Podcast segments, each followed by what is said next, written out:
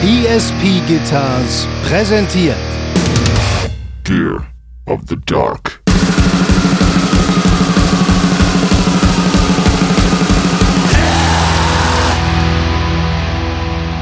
Ja, Bonzen Bands fand auch noch niemand cool. Das, äh, ne? Bonzen Bands, Alter, hier, du hast das böse Wort gesagt, aber endlich sagt's mal einer.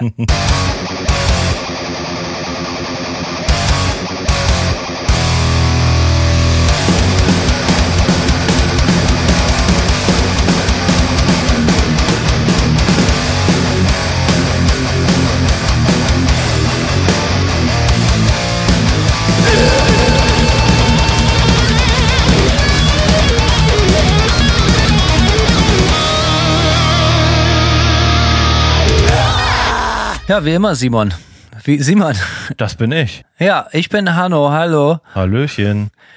Äh, äh, Wir, wir können alle Leute beruhigen da draußen. Es gibt gute Nachrichten, denn wir, wir haben uns ein Setup überlegt, wo wir uns nicht nur hören können, wie beim letzten Mal. Also wir haben Tränen aus Blut geweint hinterher, weil wir uns so vermisst haben. Wir haben uns jetzt ein Setup überlegt, wie wir uns dank des Interwebs auch äh, angucken können dabei, über einen Monitor jeweils. Irre, Richtig, oder? Simon? Also die, Ja. also wir sind, ich würde sagen, der Technik weit voraus. immer, immer ein Fußbreit vorweg der, Tech, der aktuellen Technik. Jetzt können wir uns sehen. Die Leute kennen das wahrscheinlich nicht. So eine Art Videotelefonie. Die Zukunft, die Zukunft ist jetzt.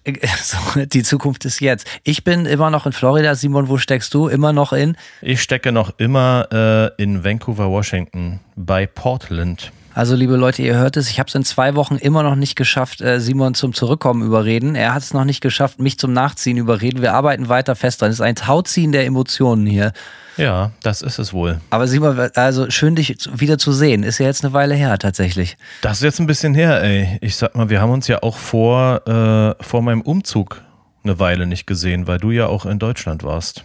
Ich war in Deutschland, tatsächlich, richtig. Was, was, was gefällt, gefällt dir, was du siehst? Ha- Habe ich, hab ich mich verändert? Äh, kaum. Äh, und der, was ich sehe, ist natürlich altbekannt, ähm, nämlich dein schönes Kinderzimmer in Gainesville. Ja, ähm, Simon hat seinen Style auch nicht geändert. Wie, wie nennt man das? Äh, äh, Purist. Simon sitzt mal wieder, wie mir sich das vorstellt, kein Original, Leute, in einem ganz leeren Zimmer. So wirklich, es ist so wie, wie so irgendwie eine Mischung zwischen äh, äh, äh, Gummizelle und Verhörraum. Was du natürlich nicht siehst, ist der ganze Ramsch auf dem Fußboden, äh, weil natürlich überall noch Umzugskartons rumstehen, weil äh, es irgendwie so ist, dass die ähm, Möbelversorgung irgendwie auch bei Ikea und so nicht so richtig geil ist dank Covid und äh, es zieht sich alles total in die Länge. Wir sind jetzt drei Wochen hier und ich sitze noch immer zwischen Kartons. Ich krieg Freitag endlich einen neuen Schreibtisch. Seit gestern habe ich einen äh, Bürostuhl, sitze also nicht mehr auf dem Drumhocker und äh, ja, mir schläft nicht mehr der Arsch nach 20 Minuten ein.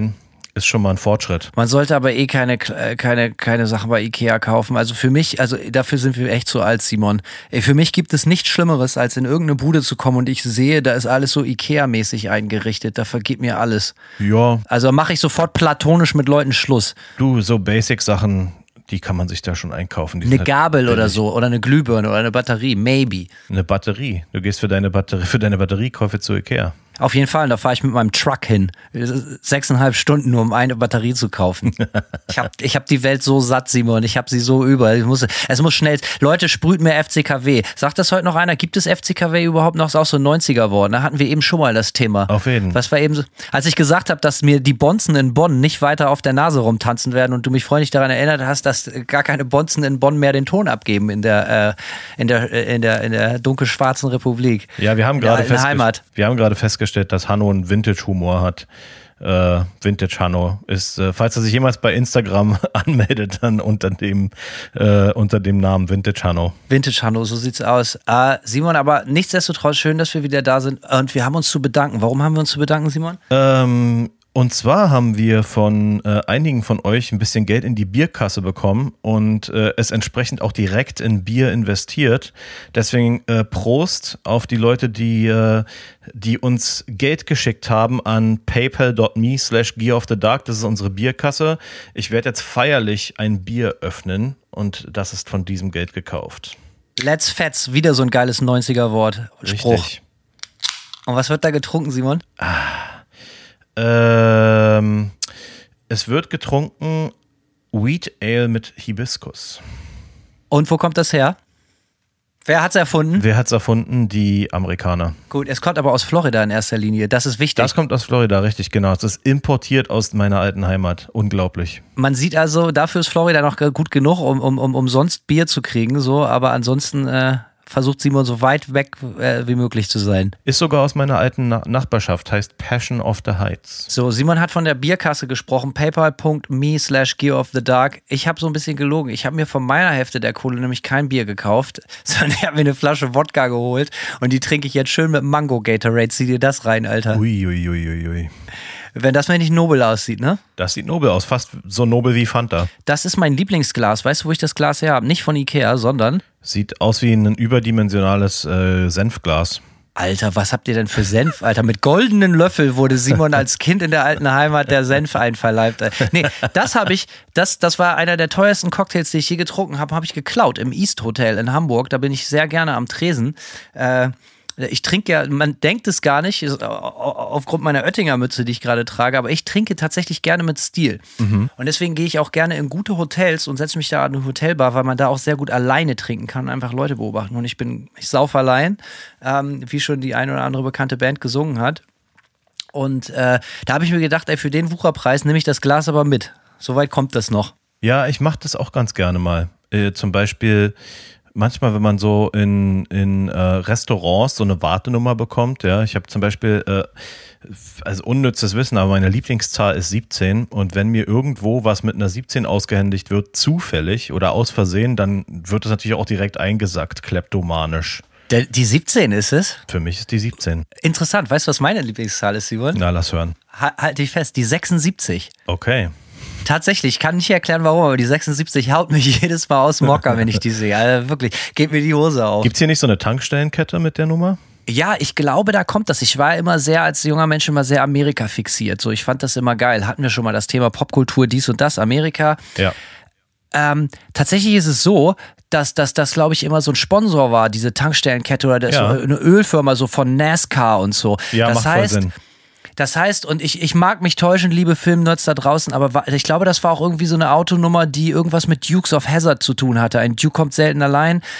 Ich weiß es nicht, aber irgendwie, oder zumindest die 76, also 76 repräsentiert für mich immer geile wilde Autofahrten und vor allen Dingen richtig geile Autos. So, ich, ich bin kein Autonah, so wie du, Simon. Du kennst dich ja mit Autos sogar ganz gut aus und bist ja auch Ästhet, was das angeht. Aber äh, ich, ich bin eher so Team so 70er Jahre äh, äh, äh, Corvette und, und, und, und so, so Sidepipes, Mustang, so Muscle Cars, so, weißt du? Mhm. Dukes of Hazzard, das heißt, du magst Ja, natürlich das auch, ist der Shit, Alter. du magst natürlich auf jeden Fall äh, auch gern die Südstaatenflagge auf deinem Autodach haben. Ja, die ist da ja eh, ne? Also Ja, das ja. kann Was für ein Auto fährst du gerade nochmal? Welche Autos, so ist die Frage. Ich habe natürlich nicht nur ein Auto. Nee, äh, ich, ich fahre jetzt, können wir einfach mal, ich fahre so richtig langweiliges Auto und zwar ein 2006er, äh, wie nennt sich das, Hyundai? Äh, ähm, Elantra ja, Elant, äh, so, ja, genau. Du bist ja schon mal gefahren. Ich habe dich damals zum Kaffee holen mal gefahren. Richtig, ja. Aber mit Südstaatenflaggendach, oder? Nee, äh, tatsächlich nicht. Da hört der Spaß dann tatsächlich leider schon auf. So, äh, Ja. Simon hat sich ein neues Auto gekauft. Der Podcast läuft Bombe. Was haben wir, was haben wir uns geleistet, Simon? Ja, habe ich wohl gesehen hier auf deinen Social Media Kanälen. Jetzt lass es hören. Ja, ich habe mir Von, von den Biergeld. ich habe mir von den Podcast Millionen äh, einen gebrauchten BMW Kombi geleistet. Ja? Ja, Sag mal genau Typennummer hier fürs Autoquartett. ja, Fans fürs. Autoquartett ein BMW 330i X-Drive, also mit Allradantrieb und ja, Kombi muss es sein, weil äh, ich keine Ahnung gerne gerne große Sachen in den Kofferraum packe. Wie zum, ich habe auch schon direkt schön Leichen im Kofferraum, wie man schön sagt. Leichen und äh, Gitarcaps durch die Kante gefahren hier in Portland. Äh, hat sich also schon rentiert. Sehr gut, also neues Auto. Ähm, ansonsten ist nicht so richtig viel passiert. Lee Scratch Perry ist gestorben. Ähm, ich, Okay, hast du mitgeschnitten bestimmt, ne? überhaupt nicht. Ah, du bist nicht so ein großer Dub- und Reggae-Fan. Nein. Für uns Dub- und Reggae-Fans ist das natürlich eine Ikone gewesen und äh, deswegen äh, jetzt ganz kurzes Schweigen und einen tiefen Schluck nehmen. Lee Scratch Perry, Ähm, auf dich. Drummer von Rolling Stones auch. Ja, Charlie Watts. Äh, aber dann ist mir, habe ich dir natürlich, als er gestorben ist, direkt auch im WhatsApp-Chat geschrieben, lieber Simon, wenn Charlie Watts so geil ist und die Rolling Stones so eine derbe Band, warum waren sie dann nicht in Tony Hawk's Pro Skaters 2? Und da hast du komplett recht gehabt. Wer nicht bei Tony Hawk's Pro äh, Skater 2 war, ist geschichtlich, musikgeschichtlich auch irrelevant. Nicht relevant. Kannst komplett abhaken.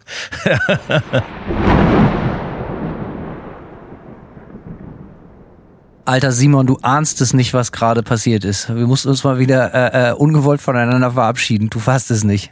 Rate. Du warst schon wieder weg. Ich, wenn ich raten müsste, würde ich sagen, es hat was mit dem grandiosen äh, Florida Sommerwetter zu tun.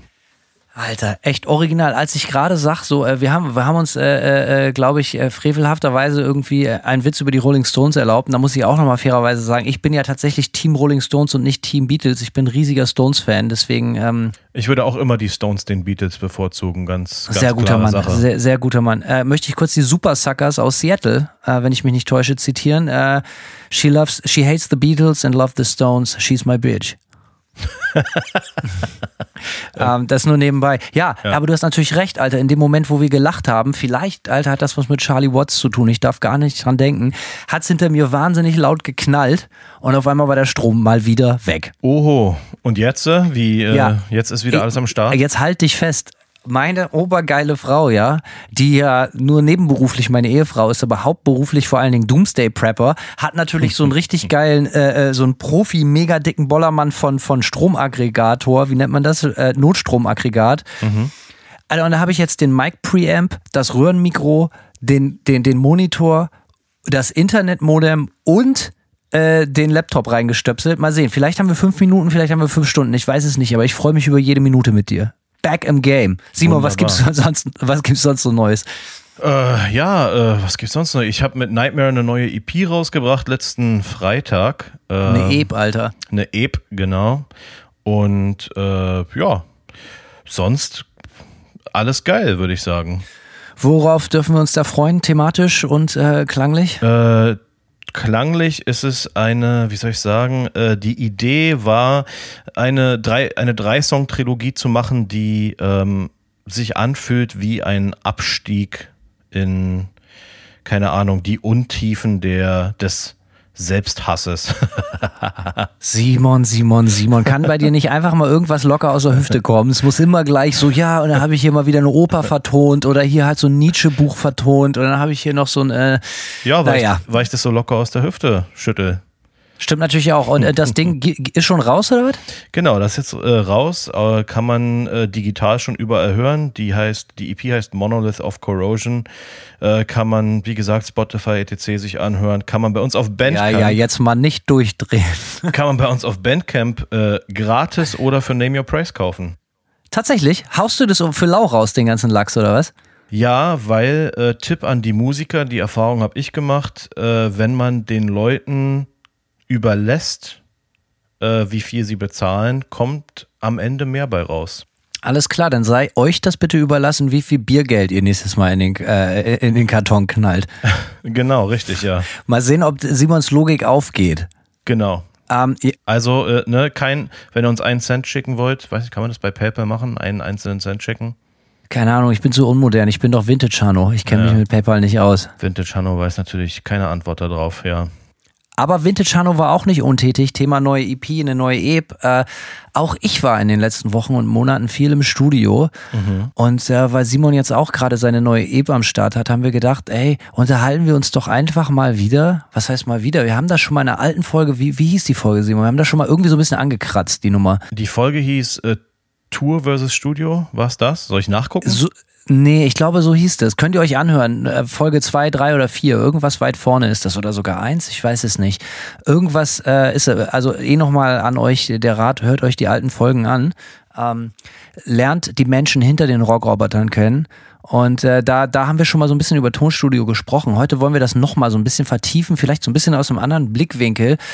Denn ähm, ich glaube, Simon hat damals die äh, waghalsige These aufgestellt, dass er, du gehst lieber auf Tour als ins Studio oder so? Oder wie war das andersrum? Ja, doch, also wenn ich's, wenn ich's ver vereinfachen müsste, würde ich sagen, ja, dann gehe ich doch ein bisschen lieber auf Tour, als im Studio zu sein. Und ich habe, glaube ich, größenwahnsinnig, wie ich bin, nämlich behauptet, ich bin viel lieber im Studio.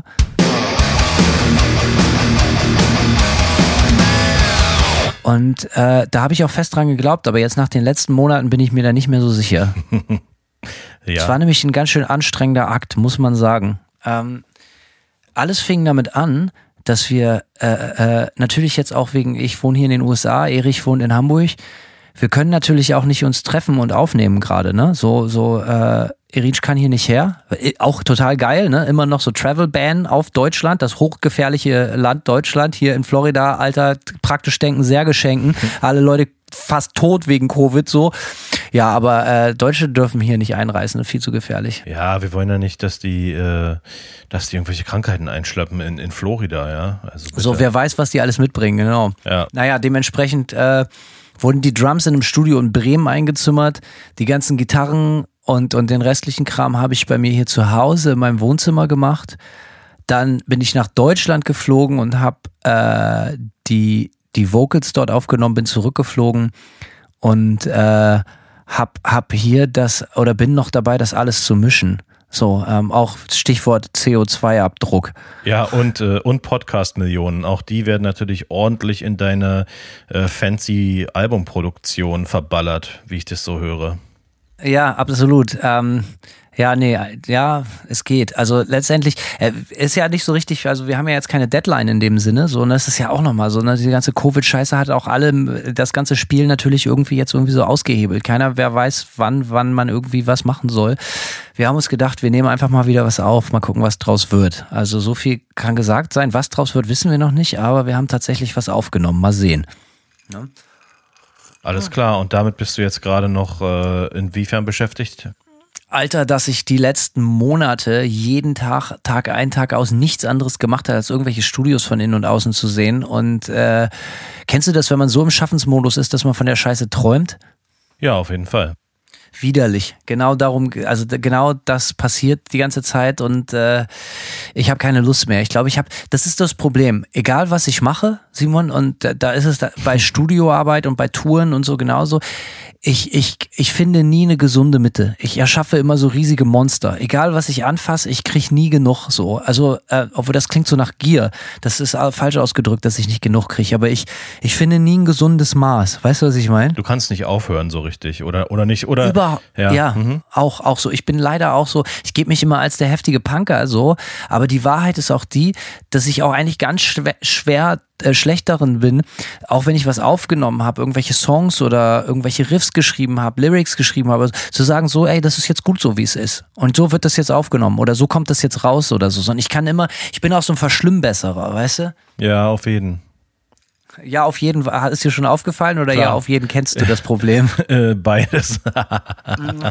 nee, aber ich, äh, ich zwing mich dann manchmal aufzuhören, weißt du, wenn ich das Gefühl, wenn ich genau dieses Gefühl habe, okay, jetzt kommen wir in diese Verschlimmbesserungsphase, äh, dann zwinge ich mich manchmal aufzuhören und lasse eine Sache auch einfach mal richtig lang liegen, bevor ich es mir nochmal gebe.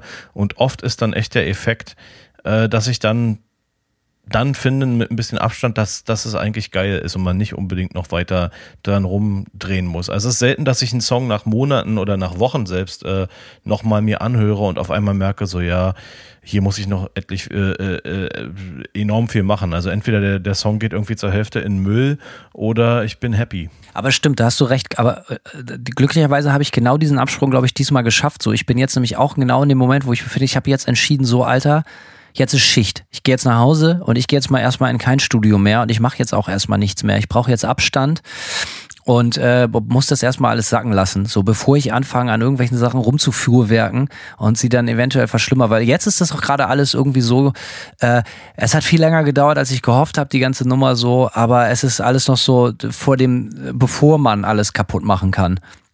Na, Dementsprechend mal gucken. Na, immerhin, aber mal sehen. Aber auf jeden Fall äh, habe ich viel über mich selber gelernt in den letzten Monaten und habe mir viel, viel Gedanken darüber gemacht.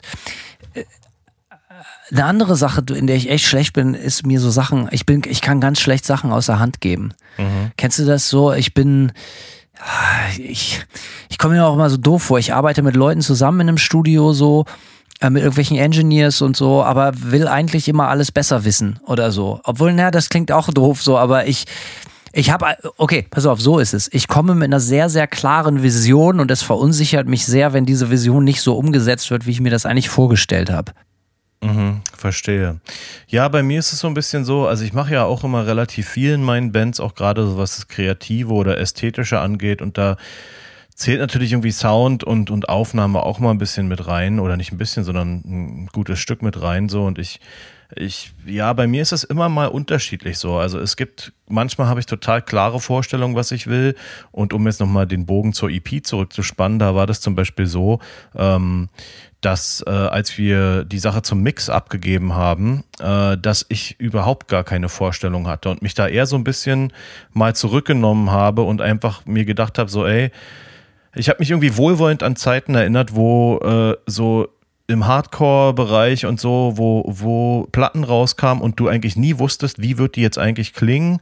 Es wird es total scheiße, wird es total cool, weil einfach irgendwie damals diese Infrastruktur noch nicht ganz so da war für Bands, äh, bezahlbare Studios, in denen man gute Hardcore- oder Metal-Produktionen machen konnte. Und dann sind die halt irgendwo lokal in ihr bezahlbarstes Studio gefahren und haben was aufgenommen und dabei sind natürlich eine Menge Überraschungsproduktionen entstanden, aber auch totale Charakterproduktionen und darauf hatte ich bei der EP jetzt mal total Bock, einfach keine Mix-Referenzen abzugeben, sondern zu sagen so, ey, mach einfach mal und wir schauen mal, wo wir landen und lassen uns so ein bisschen davon überraschen, was bei rauskommt und äh, das hat auch also ausnahmsweise auch mal gut geklappt. Aber bei einer Charakterproduktion, wie du das so nett beschreibst, setzt die nicht schon so ein bisschen früher an? Ich meine, du gibst doch zum Beispiel mit deinem Gitarrensound, mit deinem Setup, wie du deine Gitarren aufnimmst, mit welchen Camper-Profiles und so, gibst du doch schon so viel vor. Wie kann man deine Gitarren dann noch groß unterschiedlich mischen zum Beispiel? Also ganz reißerische Frage jetzt. Äh, dieses Mal wurden die Gitarren tatsächlich gereamt mit einem Röhrenamp. Von daher. Äh, Ach so. ja, ja, wir haben diesmal, äh, diesmal alles so ein bisschen roher und organischer gemacht, aber das war jetzt auch nicht unbedingt so, dass wir uns das von Anfang an so krass zum Ziel gesetzt hätten, dass wir gesagt haben, wir wollen jetzt unbedingt eine roh und organisch klingende äh, Platte sondern ähm, es war alles so ein bisschen rumprobieren, so weil derjenige, der es gemixt hat, ist auch unser anderer Gitarrist und der ist halt erstmal so ein bisschen wie ich und wie auch du, so Learning by Doing Typ so und nicht unbedingt ein professioneller Mixing Engineer und äh, und auch der geht dann so ein bisschen mit seiner Arbeitsweise ran. Und äh, der Witz ist, dass ich sonst, also dass ich gar nicht alle Produktionen von ihm jetzt so äh, immer irgendwie cool finde oder, oder naja, cool ist ja immer eine Geschmackssache, aber dass das immer unbedingt mal, total meinen Nerv trifft. Aber ich dachte mir, wenn ich ihn jetzt einfach mal mit den Sounds, die wir sozusagen abliefern, ihn mal so machen lasse, wie, wie er normalerweise arbeitet, mal sehen, was für ein Mischergebnis dabei am Ende rauskommt, so. Und er hat dann einfach die Gitarren gere äh, gereamt und, äh, und so weiter und so fort. Und ja, am Ende äh, klingt es jetzt doch schon ziemlich anders als unsere letzte Platte. Hast du äh, ich, also ich mische hier gerade in Gainesville oder habe gemischt mit meinem Kumpel Ryan. Mhm. Bei Ryan ist das Problem, also der ist total extrem super. Der hat auch schon unsere Coverplatte, die Grunge Town Hooligans, die hat der auch schon mit mir gemischt. So, die haben wir eigentlich genauso gemacht wie die letzten Aufnahmen jetzt so, ne? So, wir haben Schlagzeug in Deutschland aufgenommen, die Gitarren habe ich dann hier gemacht, bei mir zu Hause, Vocals auch, bei mir im Schlafzimmer. Äh, Vocals, okay, habe ich jetzt auch in Deutschland für die Platte gemacht, aber ansonsten alles relativ ähnlich und dann mische ich das hier. Bei mir ist das so extrem wichtig beim Mischen Mischen dabei zu sein, weil für mich ist das Mischen äh, ist tatsächlich, für mich ist es eh fast ähnlich wichtig wie Songschreiben. So ich, also ich, das gehört für mich zum kreativen Prozess und ich werde Bands niemals verstehen können, die das Mischen so mega stiefmütterlich behandeln und einfach sagen, ja, wir geben das jetzt irgendwo hin und dann mischt das einer und dann kriege ich das wieder so. Ne? Also äh, gut, Leute sind da unterschiedlich, aber für mich völlig undenkbar. Ja, naja, es ist. Äh ich würde grundsätzlich dem zustimmen, was du sagst, weil ich, wie gesagt, sonst auch immer total vorgefertigte äh, oder, oder, oder ich habe Vorstellungen auf jeden Fall sehr spezifische normalerweise, was ich wollte. Und bei unserem Album war das zum Beispiel so, also ich konnte nicht dabei sein beim Mix, äh, da der Mixing Engineer äh, in der Schweiz lebt, der unser Album gemacht hat, aber ähm, ich habe ihm sehr konkrete Ansagen gegeben und er hat einen Testmix abgeliefert und äh, alles genailt irgendwie so. Das war auch das erste Mal im, äh, in meinem Leben, dass das so gelaufen ist, dass ich mal wirklich exakt auch das bekommen habe, wonach ich gefragt habe. Ähm, Ja, ist ja, kriegt man ja nicht immer. Und oft ist es so, also ich muss ganz ehrlich sagen, ich bin da manchmal auch ein bisschen pragmatisch. Wir haben ja zum Beispiel ziemlich viel beim äh, Daily Hero Recordings Studio in Berlin aufgenommen, da habe also mit, mit W-Farm und auch mit Nightmare Sachen aufgenommen da. Und da ist es immer so, man gibt irgendwie so ein bisschen Referenzen ab und dann kriegt man aber deren Interpretationen deiner Referenzen. Und oftmals ist es aber dann auch geil. Und dann hörst du es und denkst so, hm, ist eigentlich gar nicht exakt das, wonach ich gefragt habe, klingt aber so, ziemlich geil. Und dann, äh, ja. Das ist natürlich das Best-Case-Szenario, so was du gerade beschreibst. Ich kenne das Genau. aber auch deutlich umgekehrt, dass man jemand versucht, irgendwie so Bilder zu malen, irgendwas zu beschreiben, so ja, mach mal dies und das und dann denkt man so, wie zur Hölle konntest du glauben, dass ich das meine? Ja. Und Das, und das ist immer ein fürchterlicher Moment, weil man, man muss und will ja auch immer höflich sein und dann so einem Engineer zu sagen, so, also wie, wie, wie, also auch wichtige Frage, wie übt man, ne, gut, wir schweifen jetzt so ein bisschen vom Thema ab, aber das ist eine sehr elementare Frage. Wie übt man als Musiker vernünftig und fair Kritik? Ja, ist nicht immer ganz einfach, aber ich gebe dir natürlich recht, es ist natürlich ein Idealzustand, wenn das so funktioniert. Und ich habe natürlich auch schon anderweitige Erfahrungen gemacht, dass ich äh, ganz extrem äh, andere Ergebnisse bekommen habe, ähm, als das, wonach ich so halbwegs gefragt habe und auch manchmal Sachen, die auch einfach wirklich überhaupt nicht funktioniert haben.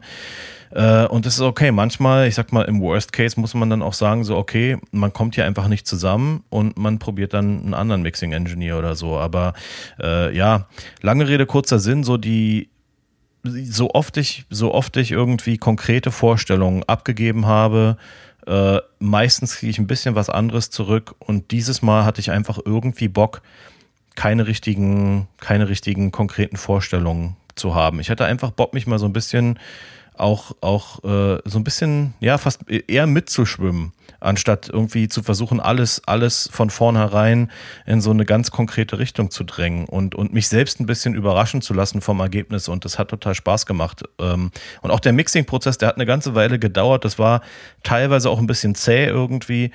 Aber nichtsdestotrotz war dann das Ergebnis am Ende irgendwie, äh, irgendwie geil. Und wir sind alle auch auf einen Nenner gekommen am Ende. Wie sagst du, wie sagst du das denn so jemand, wenn du, wenn du jetzt sagst, du hast da schon viel Erfahrung mitgekriegt, dass du einen Mix zurückgekriegt hast oder ein Artwork zurückgekriegt hast oder so und es ist halt einfach nur so, Alter, ich kotz gleich. Aber du sagst das dem natürlich nicht, Alter, ich kotz gleich. Wie, wie, wie? Ja, es, Ja. ja. schwierig. Super schwierig, das stimmt Sehr schon. schwierig. Vor allen Dingen, wenn man dafür auch eventuell, sorry, sorry, wenn man dafür eventuell schon so Geld bezahlt hat, was ja auch vollkommen okay ist, dass man für die Arbeit an anderen Leuten auch Geld bezahlen muss. Aber Ja. besonders ärgerlich ist es natürlich immer, wenn man für was viel Geld ausgibt und es ist einfach nicht geil. Und selbst nach dem dritten, vierten Mal, es wird einfach nicht geil.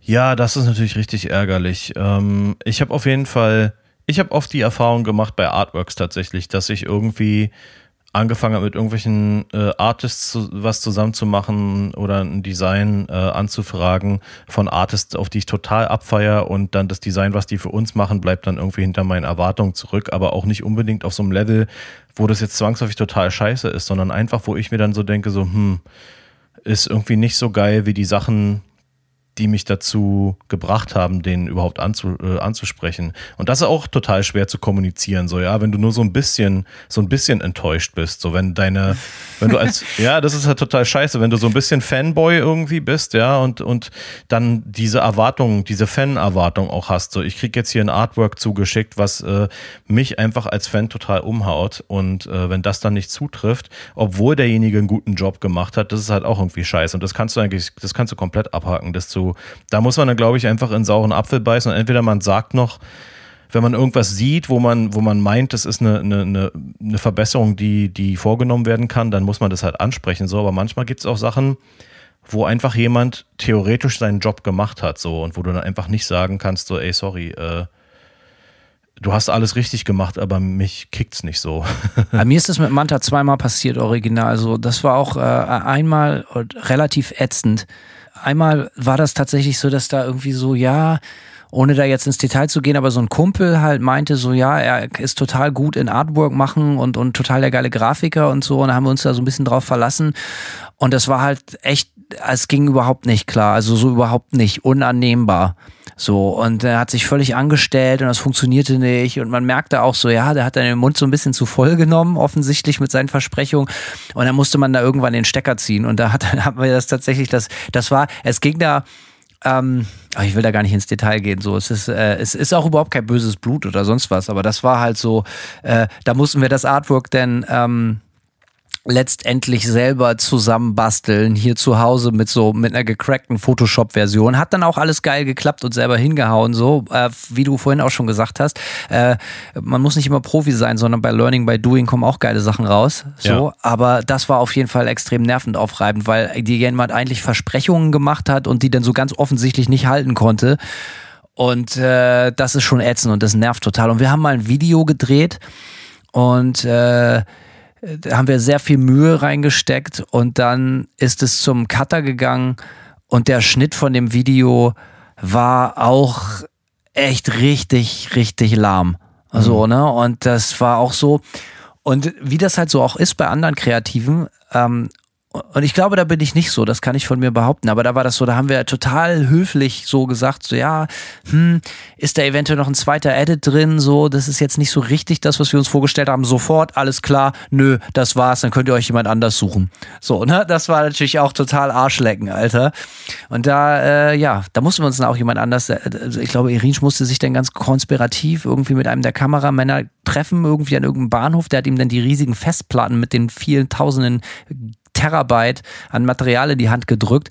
Und dann hat er das, glaube ich, äh, über Nacht nach Frankreich geschickt, nach Paris. Und dann hat das ein Kumpel von uns in Paris gecuttet, das Ding. So, ähm, geht um dieses Can I Run Video. Mhm. Äh, wie dem auch sei. Äh, und jetzt, wo ich darüber spreche, ist mir das nochmal aufgefallen. Irgendwas. Ach so, ja, wir haben nochmal, wir haben mal ein Video in Brooklyn gedreht, 2006 oder so.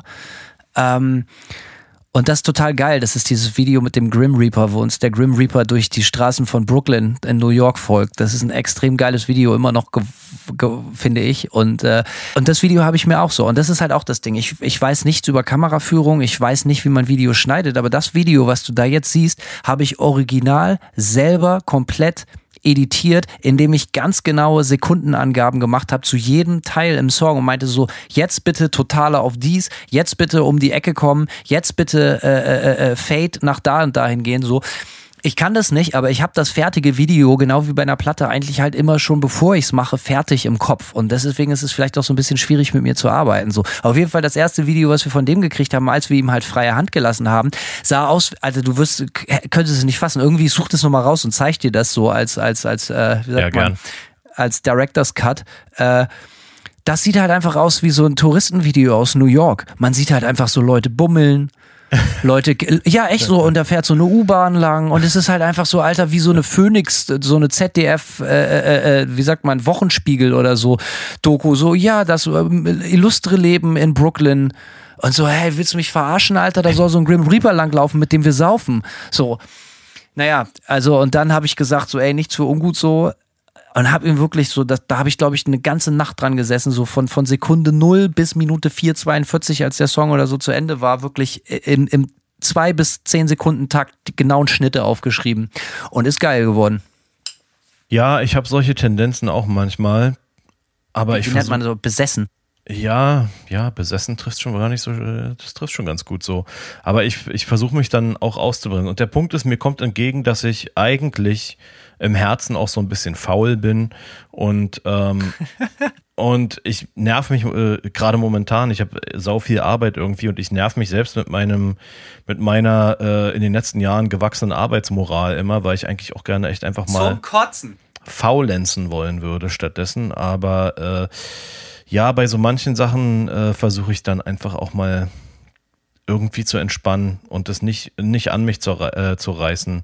Und ähm, wie lässt du denn los, Simon? Jetzt, ich frage, wie in so einer Selbsthilfegruppe von jemandem, der es wirklich wissen, so, also gerne wissen wollen würde, das bin ich und auch wissen so, äh, muss, und das bin auch ich. Äh, ich, ich bis heute, liebe Leute, wenn ihr es wisst, so haut es in die Comments oder schreibt E-Mails. Wie lässt man los? Wie lässt man Dinge einfach gehen? Wie kann man Dinge aus der Hand geben oder wie kann man einfach mal locker bleiben? So, das geht mir völlig von der Hand. Seitdem ich ein Kind bin, kriege ich das nicht gebacken. Alter, früher auch beim Skateboardfahren oder sonst was. Wenn ich da was nicht hinkriege, habe ich diesen Scheißtrick 400 Mal am Stück versucht. So, und am Ende wahrscheinlich trotzdem nicht gestanden oder so, ne? Und genauso, so pedantisch bin ich leider auch bei Gitarrentakes und, und, äh, eben auch bei Mischen und sowas. So und, und aber auch, was du gerade angesprochen hast, so die allgemeine Arbeitsmoral. Das soll in keinster Weise so kommen, als würde ich damit angeben. Aber wenn ich weiß, ich habe was auf dem Zettel, dann mache ich das. Und ich frage überhaupt nicht nach, wie lange das dauert, äh, wie anstrengend das wird, sondern ich ziehe das dann bis zum bitteren Ende durch. Und das ist natürlich nicht immer ganz gesund so. Aber wie lässt man los? Also ich sag mal so, ich habe vielleicht den Vorteil schon mal, dass ich auch noch drei weitere Bandmitglieder habe, die glücklicherweise auch alle irgendwie Talente haben, die sich hier und da auch mal ergänzen. Das heißt, man kann auch mal was quasi outsourcen an jemanden. Äh, Aber auch, äh, wir haben glücklicherweise auch so ein bisschen so eine, innerhalb der Band zumindest so ein bisschen so eine Kultur, wo man sich auch einfach mal äh, einen Ratschlag in die Richtung holt, so und, und ja, wenn, wenn jetzt mal einer sagt so, oder wenn ich jetzt einfach mal sage, ey, so passt auf, ich habe ne, das, das, das und das alles erledigt, so hierfür ist einfach kein Platz, wenn das keiner von euch machen kann, muss ich jetzt jemand finden, den wir bezahlen oder, oder ja, was denkt ihr so? Und in der Regel ist es dann so, ja, okay, let's do it so, ne? Was, was soll man machen? Also es ist äh, keine Ahnung, ich versuche versuche da schon auch mal immer mal Ratschläge einzuholen, wenn ich merke, dass ich mich selber total fertig mache mit irgendeiner Arbeit, ähm, obwohl es nicht unbedingt zwingend notwendig ist. Das ist, ja, das ist ja auch, man muss ja irgendwie irgendwann anfangen äh, abzuwägen, was ist notwendig, was muss ich an mich reißen, wo, wo ist es wirklich unbedingt notwendig, dass ich total die, die, die absolute 110% Kontrolle über, über einen gewissen Arbeitsschritt habe, so weißt du, und äh, ja, da versuche ich eben Prioritäten zu setzen und äh, mich dann auch mal zurückzunehmen, wo es vielleicht drin ist, so und wo, damit ich mich eben nicht fertig mache. Ich habe das jetzt gar nicht so sehr auf meine eigene Band bezogen gemeint, sondern ich meinte, das ist eher, glaube ich, eine generelle Charaktereigenschaft, dass man es halt einfach, es geht gar nicht um Arbeitsteilung oder, oder, oder so. Was ich meinte, ist eher so, dass egal was ich anfasse, ich ich, ich habe ein ganz großes Problem damit, dann irgendwie die Sachen so gehen zu lassen und, und zu, zu entspannen. Ja, mit dem Entspannen habe ich dann auch oft ein Problem. Das muss ich allerdings auch sagen. Wenn ich irgendwie eine Aufgabe habe, dann äh, und die noch nicht erledigt ist, dann spukt die so mindestens in meinem Hinterkopf rum. Ähm, und dann manchmal ist es echt so, ich, ich mache irgendwas anderes, ich versuche zu entspannen, keine Ahnung, ich glosse einen Film oder spiele ein bisschen Videospiele und es geht mir dann aber so auf den Sack, dass ich alles stehen und fallen und liegen lassen muss und dann kann es auch mal sein, dass ich mich 11 Uhr nachts am Computer sitze und dann vier Stunden lang durcharbeite, weil ich es nicht mehr aushalte, eine Aufgabe nicht zu erledigen. Ja, das geht mir leider ganz genauso. Ich kenne das voll so. Man echt wälzt sich wie in so einem schlechten Film von links nach rechts und steht mitten in der Nacht auf, weil man denkt, man muss irgendwelche Ideen niederschreiben oder irgendwelche Riffs aufnehmen, weil, weil man denkt so, ey, ohne, ohne diese Riffs jetzt geht die Welt auf jeden Fall zugrunde. So, ich muss die Welt verbessern mit diesem Riff und es ist egal, ob es Montagmorgens um 3.84 Uhr ist, Alter. Ja, das, das kenne ich auf jeden Fall auch, ja. Auch so richtig aufstehen aus dem Bett mitten in der Nacht, äh, um noch irgend, irgendwas zu machen, was man auf jeden Fall auch am nächsten Tag machen könnte. Ich sag mal, bei Riffs kann ich es noch verstehen, so, ja, wenn du gerade eine Idee im Kopf hast oder so, oder einen Riff im Kopf hast und dann denkst einfach so, ja, wenn ich das jetzt nicht aufnehme, dann vergesse ich es bis morgen früh. Das kennt ja sicherlich auch jeder, der irgendwie Musik macht. Ähm, mhm. Ja, dann ist es verloren und äh, es wäre schade drum das äh, finde ich ist auch auf jeden Fall total legitim, dass man auch mal sagt, dass man dann auch mal einfach aufsteht so. Aber wenn es um Sachen geht, die man äh, keine Ahnung, die man auch noch morgens machen kann, so weißt du, ich meine, so äh, eher so administrativen Scheiß oder oder keine Ahnung, man macht halt mal ein Flyer Layout oder irgendeinen Scheiß, so ja. Äh, da versuche ich mich dann. Ganz der Szene-Typ, ganz, ganz real geblieben, der Simon. Einfach nochmal einen Flyer machen hier für die Local Show, die er gerade veranstaltet. Ja, oder für sich selbst. Ich habe zu, meinem Geburtstag wieder einen Flyer gemacht und es ist trotzdem keiner gekommen. Ach, der arme Hanno, ey. Ja. Aber gut, es ist, ja auch, es ist ja auch keiner da in Gainesville mehr. Wer soll denn jetzt noch kommen, jetzt wo ich weg bin? Naja, als du noch da warst, bist du ja trotzdem nicht zu meinem Geburtstag gekommen. So ist ja nicht. Also das muss man ja mal ganz klar festhalten. Aber Simon und ich sind da vielleicht auch anders. Ich weiß nicht mal genau, wann Simon Geburtstag hat. Simon, wann ja. hast du Geburtstag? Am 24. Februar. Oh, siehst du, das stimmt, das kommt mir bekannt vor. Wann habe ich nochmal Geburtstag, Simon? Ähm, danach, warte mal, wenn ich jetzt, ich versuche es zu rekonstruieren. Bitte darum. Dein Geburtstag, dein Geburtstag war, glaube ich, kurz nachdem ich aus Berlin wiedergekommen bin. Und ich bin aus Berlin wiedergekommen, wenn mich nicht alles täuscht, innerhalb der ersten zwei Märzwochen. Hast du irgendwann eine Aha, warm. Warm? Sehr, sehr warm. Ah, ja. Nicht schlecht. Immerhin habe ich ein gutes Gedächtnis, weil ich nicht zu deinem Geburtstag gekommen bin. ja, der, der 10. März ist es. Ah, nicht schlecht, ha? Und wir erwarten natürlich sowohl Simon als auch Hanno nichts als ein äh, äh, Geschenkeregen nächstes Mal, wenn wir Geburtstag haben. Wir akzeptieren elektronische Sachen und Sachen aus Gold. Genau. Und Sachen aus Papier mit äh, Zahlen drauf gedruckt. Und elektronische Sachen aus Gold. Das wäre natürlich alles das Geilste. Auf jeden Fall. Goldene Kaffeemaschine. Ja, ja, ja. Simon, ähm, wenn, wenn du in so einem Tonstudio sitzt, ja, Mhm. hast du auch hast, hast du auch manchmal das Gefühl, dass du so total jetzt, ey, jetzt reiß ich total was und dann, also muss man nicht, nicht mal im Tonstudio sein. Wie gehst du mit so einer Ernüchterung um? Wenn du was aufgenommen hast und denkst so, Alter, das ist der absolute Superhit, hast du dir gedacht beim Schreiben, das kennst du garantiert oder dass man einen Song schreibt und sagt so, Alter, das, das, das wird der absolute Killer und dann hört man das fertige Produkt, äh, Produkt und ist extrem ernüchternd, äh, ernüchtert. Also ich würde mal sagen, extrem ernüchtert. Glücklicherweise nicht, aber definitiv. Naja, so, du weißt, was ich meine. ja, so, Underwhelmed. ja, so ein bisschen schon. Also das passiert natürlich manchmal, dass man irgendwie beim Schreiben eines Parts das Gefühl hat, so, äh, dass es geht's total, richtig ab. Genau, das ist, das ist aber genau so ein Ding, was natürlich besonders, äh, äh, wo man besonders anfällig ist, wenn man im Proberaum irgendwie zusammen Songs schreibt. Ne? Du schreibst irgendwie einen Riff und du probst es ein und bei der Probe knallt es auch voll irgendwie so und dann kommst du irgendwann ins Studio, um das aufzunehmen zum ersten Mal und dann in der Aufnahme äh, äh, funktioniert der ganze Scheiß dann einfach nicht so. Das schon auf jeden Fall extrem ernüchternd. Leider muss ich sagen, dass ich mir aber auch diese Romantik des Nichtwissens natürlich auch ein bisschen mich der damit beraubt habe, dass äh, ich jetzt schon so lange nicht mehr ähm, im Proberaum mit Bands Songs schreibe, sondern dass das Song Songwriting immer auch direkt schon so ein Vorproduktionsprozess ist, wo man dann alles eigentlich schon relativ gut hört so. Und bei mir ist es jetzt immer so, wenn ich in der, wenn ich zu, ne, zu Hause was schreibe und dann Drums runterprogrammiere, so zur Vorproduktion, dann klingt es zumindest amtlich genug, um für mich festzustellen, ob das aufgenommen auch wirklich cool ist oder nicht so. Und äh, das hat alles seine Vor- und Nachteile. Natürlich geht einem die Spontanität ab, das Live-Feeling geht einem so ein bisschen ab vom, vom Songwriting im Proberaum. Ähm, der Vorteil ist vielleicht, dass man schon ein bisschen besseres Gefühl dafür bekommt, ob ein Song aufgenommen auch richtig scheppert. So. Hast du schon mal äh, eine Vorproduktion gemacht und dann äh, stellte sich heraus, dass die Vorproduktion geil ist und dass das richtige Endprodukt leider äh, so, so nicht denselben Nerv trifft oder nicht genauso geil ist wie die eigentliche Vorproduktion? Ich habe ja oft das Gefühl, dass das ein, so eine Art Placebo-Effekt ist.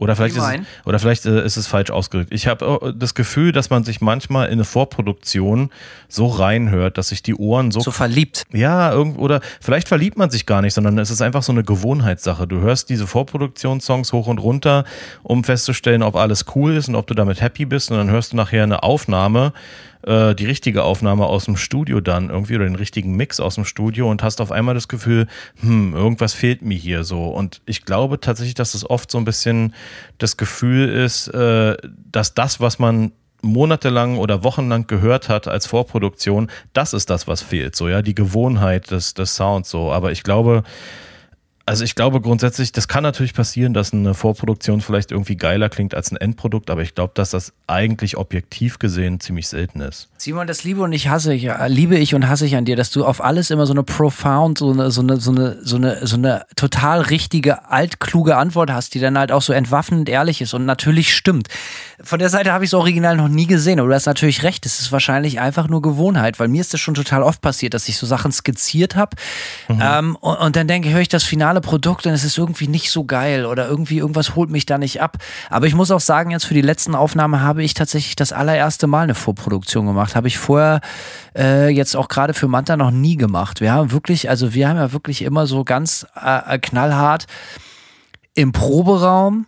Ich habe, ich, also normalerweise lief es immer so, dass ich zu Hause Riffs schreibe, jede Menge Riffs. Und dann vorkategorisiere ich die Riffs immer so ein bisschen. Das könnte eine geile Bridge sein, das ist ein Hook-Riff, das ist ein Strophenriff, das ist äh, ein langweiliges, äh, äh, damit schinden wir Zeit-Riff. Äh, so, und, und, ähm, und äh, dann geht man damit im Proberaum mit Erich und ich und äh, spiel- jam darauf und irgendwie basteln daraus, irgendwie dann so gucken, wie oft spielt man das und dann so richtig mega stupide, so, ne? So, ja, das spielen wir jetzt viermal, das spielen wir achtmal, dann machen wir das nochmal und dann gucken wir alle so geil in die Kamera und dann ist das Ding fertig, so, ne? Und äh, Ja. dann haben wir das tatsächlich echt immer nur so auf Handykameras aufgenommen. So, also überhaupt keine Vorproduktion, sondern unsere, unsere Vergleichsreferenzen waren halt tatsächlich immer so mega übersteuerte, schäbige Handyvideos. Weil Erinsch und ich auch beide ganz schlecht beim Schlagzeug ist es sicher noch einfacher als beim Gitarre spielen, aber ich bin persönlich ultra schlecht da, da drin, Sachen rauszuhören. Wenn ich jetzt zum Beispiel einen Gitarrenriff wie immer bei Logic aufnehme oder so, Alter, das kann gut und gerne mal eine Stunde dauern, dass ich das wieder rausgehört habe. Wenn überhaupt. Fürchterlich bin ich da drin. Ja, ich bin okay da drin und mache aber leider Gottes auch immer wieder den Fehler, dass ich mir wenn ich Riffs schreibe irgendwie und die auch aufnehme, dass ich mir die Tabulaturen nicht rausschreibe. Und unverweigerlich sitze ich dann ein Jahr oder zwei Jahre später dran und muss irgendwelche Riffs raushören und die bei diesem ganzen atonalen Scheiß, den ich da spiele, manchmal die Sachen wieder zu dechiffrieren, ist echt ein Arschkrampf so, aber ich habe den, ich mache den Fehler leider trotzdem immer wieder, weil da kommen wir wieder zur Faulheit irgendwie. Wenn ich mich schon so hart abacker und irgendwie versuche krasse Riss zu schreiben und die dann auch äh, aufnehme mühselig irgendwie, äh, dann habe ich nicht mehr den Nerv, mich dann noch hinzusetzen und direkt Tabulaturen rauszuschreiben so. Aber Simon, echt, warum nimmst du das nicht einfach auf eine Kamera auf? So wie ich. Ja, keine Ahnung, weil das. Dann kannst du es hören und mhm. kannst es sehen. Und das ist mega geil. dann musst du es nur einmal angucken, kannst du sofort wieder spielen. Ich glaube, ich bin der Erste, der das so überlegt hat. Bestimmt, ja. Ja, aber also Entschuldigung, die Antwort bist du mir jetzt noch schuldig. Ich meine, warum machst du das nicht? Weil ich dann ein weiteres Gerät habe, was ich noch anschalten muss, wo ich mitschneiden muss. Also wenn ich das irgendwie alles so verkabeln könnte, ja, dass ich, wenn ich bei Logic auf Aufnahme drücke, äh, und mein Riff einspiele und gleichzeitig eine Kamera angeht, die meine Pfoten äh, äh, aufnimmt, cool. Und wenn ich dann, sagen wir mal, bei Logic auch den Take löschen würde, weil er mir nicht gefällt, dann auch sofort der Clip, äh, der Videoclip äh, gelöscht werden würde, wäre es auch cool. Aber so dieser Gedanke, dieser Gedanke, dass ich zusätzlich noch äh, Video mitschneiden muss und das immer noch ein weiterer Schritt ist irgendwie, ähm, macht mich kürre so. Da habe ich auch keinen Bock Mann, drauf wird ja wohl noch träumen dürfen. Da muss ja wohl irgendwo eine Funktion sein, dass dann sofort noch die Kamera angeht und so. Also es muss ja wohl drin sein. Ja, da muss ich mal unseren anderen Gitarristen fragen. Der ist so ein krasser Tech-Nerd, so der äh, hat vielleicht äh, die Lösung dafür. Wie dem auch sei, also das erste Mal eine Vorproduktion gemacht und äh, da tatsächlich dann auch äh, äh, erfreulicherweise festgestellt, dass das Endresultat deutlich geiler war als die sehr statischen Vorproduktionen. Mich haben diese Vorproduktionen enorm genervt, weil sie sehr kalt sind. Ich kann auch nicht, ich, ich, keine Ahnung, ich, ich versuche die Vorproduktion auch so roh wie irgend möglich zu halten, um sich nicht selber den Überraschungen zu berauben, weil das sind für mich im Studio die schönsten Momente, die, äh, Momente, die spontan kommen. Dass man im Studio, da haben wir uns glaube ich schon mal auch in dieser alten Tour versus Studio Folge drüber unterhalten. Das ist für, für mich am Mucke machen die schönsten Momente, sind, wenn man, Alter, hier, jetzt gehe ich durch meine riesige Effekt-Bodentreter-Sammlung und dann habe ich jetzt gerade zufällig diese Ratte an den Fender angeschlossen und es gibt das schönste Feedback, was ich je gehört habe. Also auf dieser Aufnahme, die wir jetzt gemacht haben, habe ich auch mit extrem viel anderen Equipment gespielt, als ich sonst eigentlich immer spiele. So zum allerersten Mal und das war auch längst überfällig. Ähm, weil das hat mich total motiviert, äh, äh, wie, wie sagt man, so ein Kind im Spielwarenladen, weil da habe ich mir von ganz vielen Kumpels verschiedenste Amps geliehen und so auch so Sachen, die ich sonst nie machen würde, halt mal ausprobiert so. Und äh, in dem Kontext mit unserer Mucke hat das dann halt Ergebnisse gebracht, die man vorher überhaupt nicht auf dem Schirm hatte. So das, das, das mag ich am Studio sehr, diese Abenteuerlust und das Rumprobieren. Und äh, ähm, dass man halt eigentlich das alles kann, äh, nichts muss, obwohl ich ja eigentlich großer Anhänger bin von alles, alles kann, alles muss. Äh, ja, äh, ich sag mal so, aber es, es hält mich ja nichts davon ab, das im Vorproduktionsprozess schon zu machen. Also bei mir ist es auch so, muss ich gleich dazu sagen, in der Vorproduktion muss ich, ich zwinge mich dazu, die Takes so tight auch einzuspielen, dass ich dann nicht nochmal neu aufnehmen muss. Das ist ja schon mal Entschuldigung, wenn ich Sie unterbreche, Simon, mhm. tut mir sehr leid, aber das muss man den Hörern natürlich erstmal erklären. So, die Art und Weise, wie du vorproduzierst, ist also einfach nicht eine Skizze, sondern dieselben Takes verwendest du nachher wieder, entweder um sie irgendwie dann, die landen dann tatsächlich auch auf der Platte, beziehungsweise werden dafür genutzt, wie jetzt bei der letzten EP, äh, zum Reampen. Richtig, genau. Also da bist du ja schon mal Lichtjahre äh, Schritte voraus. Genau, so mache ich das ja. Ich, ich sag mal so, klar sind die ersten, die ersten drei Male, wenn ich einen Riff spiele, natürlich noch ein bisschen rumpelig, aber ich nehme das dann so oft auf, bis es richtig sauber und tight ist, damit ich es einfach schon sauber irgendwie äh, rumliegen habe. Und genau, dann kann ich das nachher entweder reampen oder äh, auch direkt so ähm, zum Mixing Engineer abgeben und muss mir die Arbeit nicht nochmal doppelt machen. Und das heißt aber natürlich auch, dass diese ganze Ex diese Experimentiergeschichte, die du jetzt beschreibst im Studio, äh, die findet natürlich dann in diesem Prozess auch schon statt. Also für mich ist Songwriting und Vorproduktion ein Schritt und die Vorproduktion nimmt eigentlich auch schon mittlerweile einen Teil der Hauptproduktion mit äh, in Beschlag. Ähm, Und zwar da äh, in der, in der Form, dass schon viele Soundexperimente mit einfließen sozusagen und die nicht erst dann nachher noch irgendwie äh, nochmal erst beim Mix oder was weiß ich, wann, wann man die sonst noch äh, äh, machen würde. Ich, ne? Also wir, wir müssen das quasi schon im, in diesem ganzen Schreiben und Vorprodu äh, Vorproduktionsprozess mit einbauen, äh, zumindest zum großen Teil. Aber das interessiert mich dann ja doch. Ich meine, du, ihr arbeitet ja nun mal einfach digital, also mit einem Camper oder so. Also jetzt klar, ihr habt jetzt Sachen gereamt, aber normalerweise oder sehr oft jetzt auch äh, bei, bei dir und deinen Bands äh, wurden halt einfach überhaupt keine verschiedenen Amp, Boxen, Mikrofon, Preamp-Kombinationen bemüht. So. Und das meine ich überhaupt nicht wertend, sondern ähm, wie sieht denn da rumexperimentieren aus? Naja, der Punkt ist ja, dass man dann äh, technisch trotzdem wie soll ich sagen, man ist ja dann doch auch manchmal ein bisschen beschränkt. Zum Beispiel, du hattest gerade ein geiles Feedback angesprochen, ne? Und man muss dann echt ein bisschen fantasievoll werden, wenn man vorm Computer sitzt, zum Beispiel mit einem Camper und ein geiles Feedback will, äh, dann ist das manchmal gar nicht so einfach. Und äh, da ist dann zum Beispiel ein Trick, einfach zu sagen, okay, man reißt jetzt einfach übelst seine Studiomonitore auf, hält dann die Gitarre vor die, vor die Studiomonitore irgendwie und versucht halt ein geiles Feedback rauszukriegen. Und dabei entstehen dann manchmal auch total untypische äh, Feedback, äh, äh, Feedbacks einfach mit komischen, so komischen Flutter-Effekten und sowas, die du vielleicht. Das funktioniert? Das funktioniert. Es ist, man muss ein bisschen rum, rumwursteln. Also es ist jetzt nicht super, es ist nicht wie einfach sich vor ein Amp zu stellen, den schön aufzureißen und äh, dann kommt das Feedback, sondern man muss schon ein bisschen rumkrepeln irgendwie, um das, um das geil hinzukriegen. Aber das geht so. Krepeln, Alter. Ja, auch, auch das ein bisschen Vintage-Wort jetzt. Aber ähm, ja, da kann man auf jeden Fall viel machen und das Experimentieren, äh, ja, äh, wie gesagt, die Limits, die man hat, zwingen einen dann auch manchmal dazu zu experimentieren. Und ich sag mal so, Effektpedale kannst du vor einen Camper schneiden wie vor jeden Amp. Also das, da ist es so, wusste ich zum Beispiel auch nicht. Ja, ja, total. Also der Camper, der äh, frisst eigentlich so ziemlich alles, ja. Und das klingt dann auch tatsächlich, als würde man also das, das Effektpedal an einem normalen Amp füttern, ja? Also der reagiert dann genauso. Ja. Fucking crazy, wusste ich überhaupt nicht. Mhm. Vielleicht musst du das Ding mal mitbringen. Ja. Ach so, du wusstest ja gar nicht mehr. Nee, das wird nichts, Hanno. Das wirst du dann bei, mein, bei deinem Besuch hier im pazifischen Nordwesten herausfinden. Wir müssen das bald mal planen. Langsam kriege ich Bock so, ne? Als halt auch gerade irgendwie, äh, äh, ja, müssen wir uns mal was überlegen. Vielleicht machen wir mal eine Folge beide bei dir zusammen zu Hause. Das wäre doch mal was. Ja, können wir machen. Naja, wie dem auch sei. Aber das wusste ich ja zum Beispiel überhaupt nicht, weil das hätte mich jetzt tatsächlich bei dir mal interessiert. Also ich meine tatsächlich dieses klassische Aufnahmeprozess. Da bin ich vielleicht auch einfach noch oldschool so.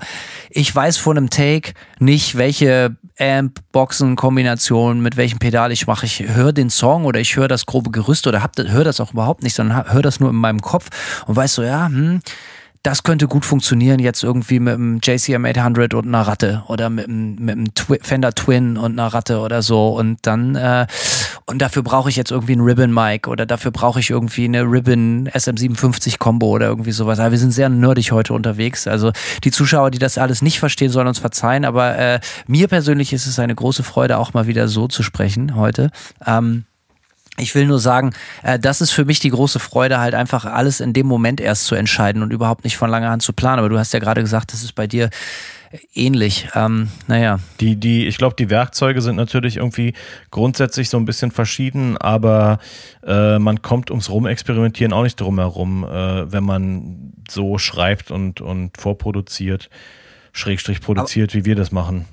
Aber auch reißerische Frage, wie oft packst du denn ein verschiedenes Verzerrerpedal vor deinen Camper, Simon? Ja, das ist ja jetzt auch nochmal so eine ganz andere Geschichte. Ich sag mal, unsere Musik äh, setzt gar nicht voraus, dass wir, dass wir verschiedene Amps zum Beispiel oder verschiedene Mikrofone benutzen. Da ist es, finde ich zum Beispiel, mir ist es wichtiger, dass man grundsätzlich eine, eine sagen wir mal, eine relativ konstante ähm, einen konstanten Grundsound hat sozusagen, weil ich glaube dann auch bei, bei unserer Mucke ein bisschen was zusammenfallen würde, wenn man das nicht machen würde. Also gerade mit den super tiefen Gitarren. Das stimmt wohl. Mit den super tiefen Gitarrentunings, mit den vielen Blastbeats und so weiter und so fort. Ähm, also ich sag mal so, äh, diese, die Sachen gehen dann eher so in Sounddesign und, und Effekte, mit denen man vielleicht auch rumprobiert irgendwie. Ähm, aber durchaus ist es auch so, dass ich manchmal, der Camper hat ja auch haufenweise eingebaute äh, Effekte. Und ich habe zum Beispiel jetzt auf der nächsten Nightmare-Platte so ein Part drauf. Das ist so ein bisschen irgend so ein, so ein Zerrpedal, was ich einfach über unseren Verzerrsound noch drüber gelegt habe, äh, was so ein bisschen wie ein HM2 klingt, aber auch nicht direkt.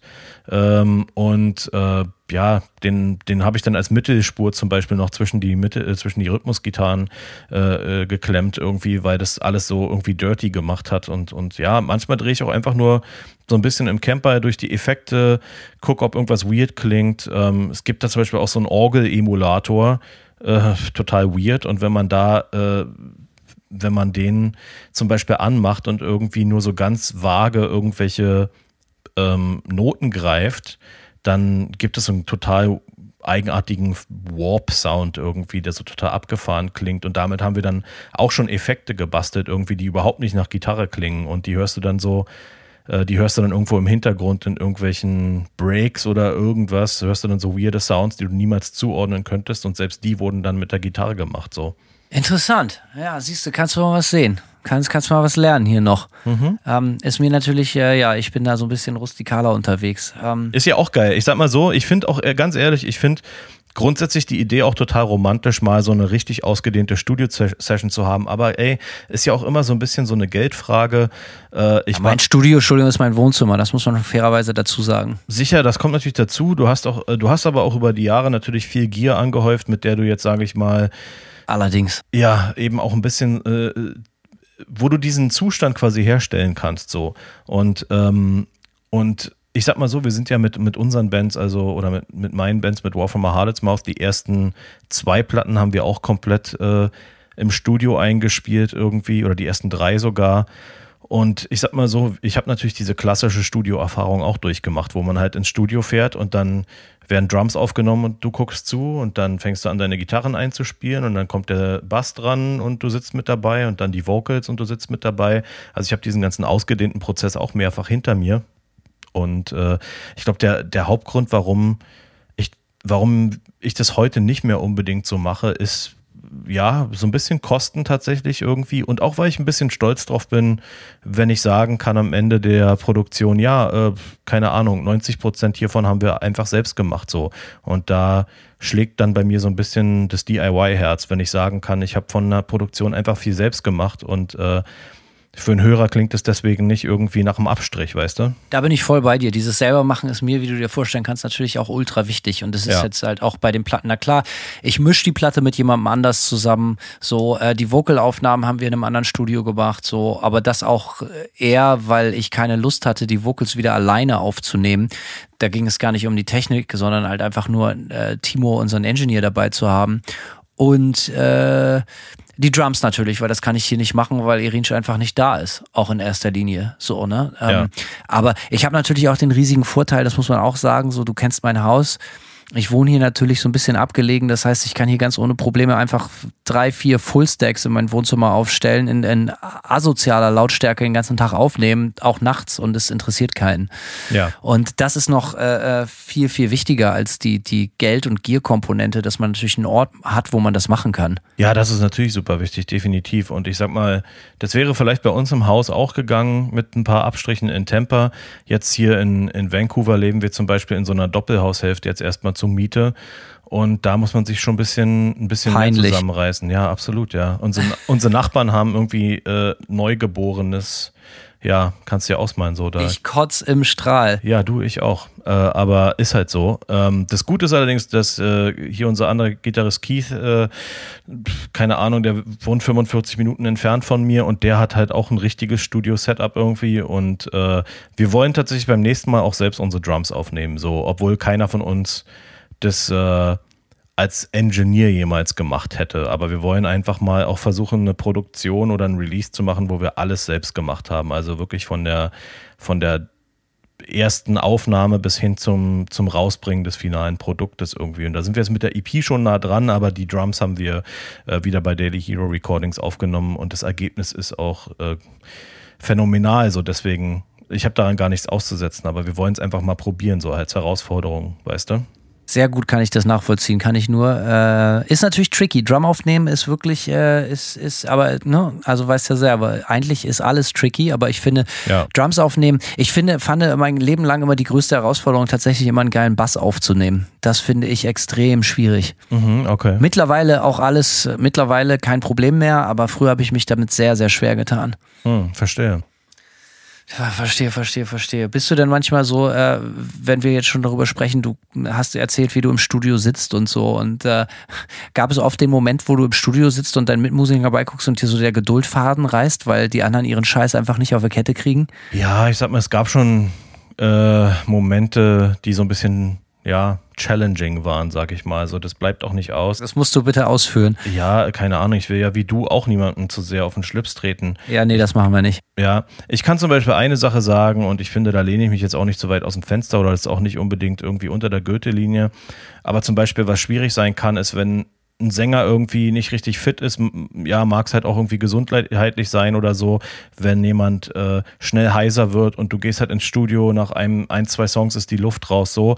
Ja, äh, äh, sowas kann natürlich frustrierend sein, so. Und dann kann sein, dass es dann drei Tage später ganz anders läuft und, und fünf Songs durchgeknallt werden, so, ne. Das, äh, äh das eine schließt ja das andere nicht aus, aber ich sag mal, solche Momente gibt es natürlich im Studio, wo halt mal jemand äh, einfach nicht richtig in Form ist so und wenn du dann das und dann denkst du, wie du auch vorhin gesagt hast, dann denkst du so ein bisschen im Hinterkopf, äh, siehst du nur so die die Dollarzeichen äh, ins schwarze Loch fallen so, während während du nicht richtig effektiv viel auf die Beine stellst im Studio mal an einem Tag und sowas ist dann natürlich arg frustrierend. Mit Verlaub, das ist natürlich aber auch, sagt ein Nichtsänger, ne? Also ich, ich kenne das ja. Deswegen, äh, ich habe ich hab Verständnis dafür, ja. Ja, ja, also ich kenne das ja auch und ich singe im Studio anders, als ich live singe. Ähm, ich will, dass das im Studio so asozial klingt wie irgendwie möglich. Und ich mache eigentlich normalerweise auch maximal zwei Tracks in einer Nacht oder so. Und dann brauche ich eigentlich auch immer zwei bis drei Tage komplett Ruhe, um die Stimme komplett zu regenerieren, um von vorne anzufangen. So, äh, ich bin halt einfach kein, kein guter Sänger und schon gar kein professioneller Sänger. Das heißt, ich kann diese ganzen Tricks nicht, wie man macht, dass man nicht heiser wird. Aber wenn ich mir dann so ganz viele Bands anhöre, das klingt alles immer so generic. Weißt du, was ich meine? So, so ausge, ausgebildete Extremsänger, diese, diese professionellen.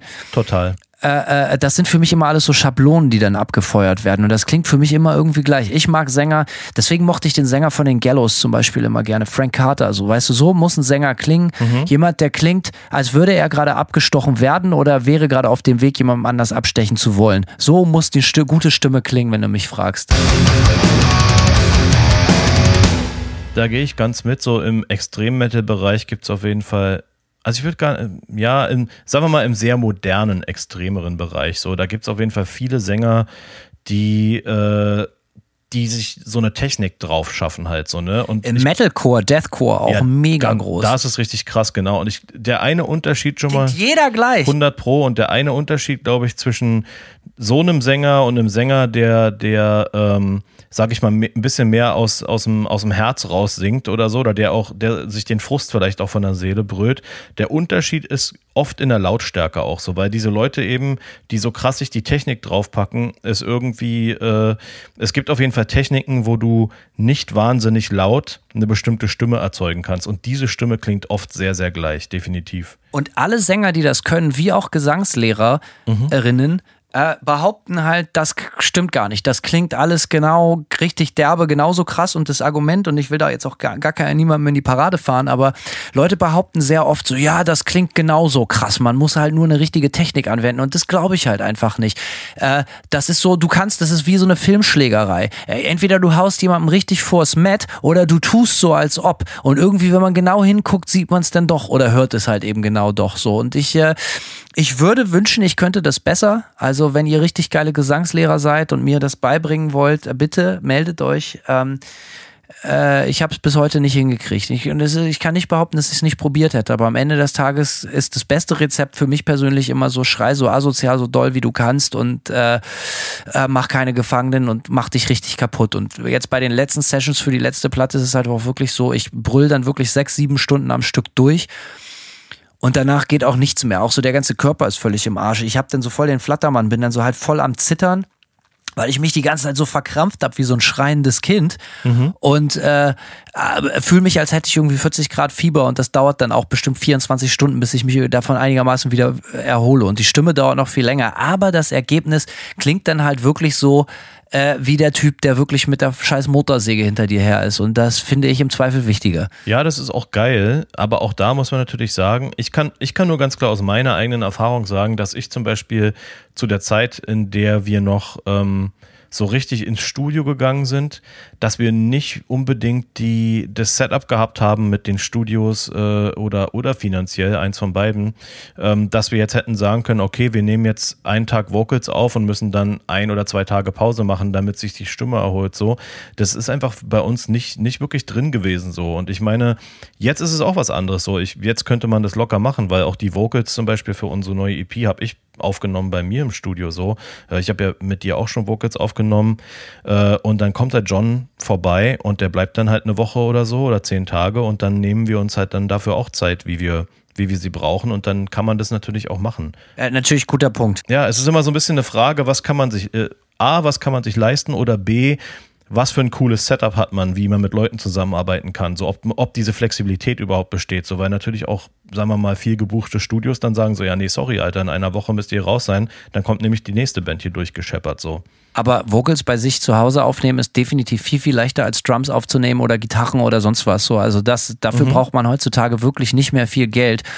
Also auch gerade, ey, ganz ehrlich, also jetzt, wenn wir mal kurz eben sehr nerdig werden, ich glaube, dass man das bei der Musik, die wir machen, wirklich nur sehr, sehr gering hört. Ob du jetzt ein Mic Pre für 300 Euro da stehen hast oder einen für 1000 Euro irgendwie ein API oder Neve oder so verwendet hast, so das mag in der Gesamt, wenn du wirklich überall deine Signale bei nur Top-Preamps drauf liegen hast, so, und dann mag das, die, die, in der gesamten Platte hört man den Unterschied sicher und ich höre das auch, so, aber ey, wir haben bei dir doch auch schon Vocals gemacht und haben halt einfach äh, für die Spell-EP, wenn ich mich nicht täusche, so, ja. ne, äh, da haben wir halt einfach einen Schuhe SM7, was kostet das? Irgendwie neu 350 Euro oder irgendwie sowas. Mhm, genau. So einfach in eine ganz normale Consumer- äh, äh, Focusrite äh, Interface reingesteckt, fertig aus. Genau, ja, absolut. Hört kein Schwein, klingt fantastisch, einfach weil die Performance geil war. Richtig, und ich sag mal so, man kann natürlich auch immer so ein bisschen, äh, äh, da kommen wir auch wieder so,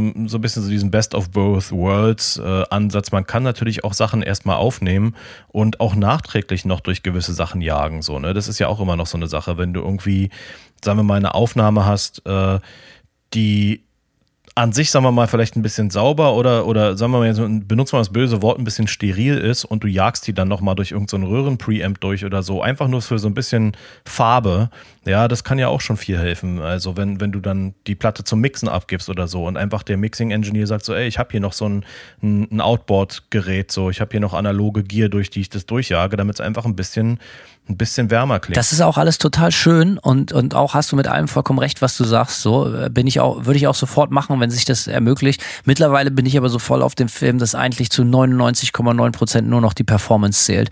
Das, was ist der Song geil, sind die Riffs geil, ist, ist und ist es geil umgesetzt von den Musikern. Der ganze Rest so, ja, okay, aber eine richtige Scheißplatte zu machen, wenn man kreativ ist und so ein bisschen Ahnung von seinem Equipment beziehungsweise vom Aufnehmen und Mischen hat, da muss man sich schon richtig bemühen, um eine richtige Scheißplatte abzuliefern mit der Technik, die einem heute gegeben ist im Vergleich von vor 20 Jahren oder so.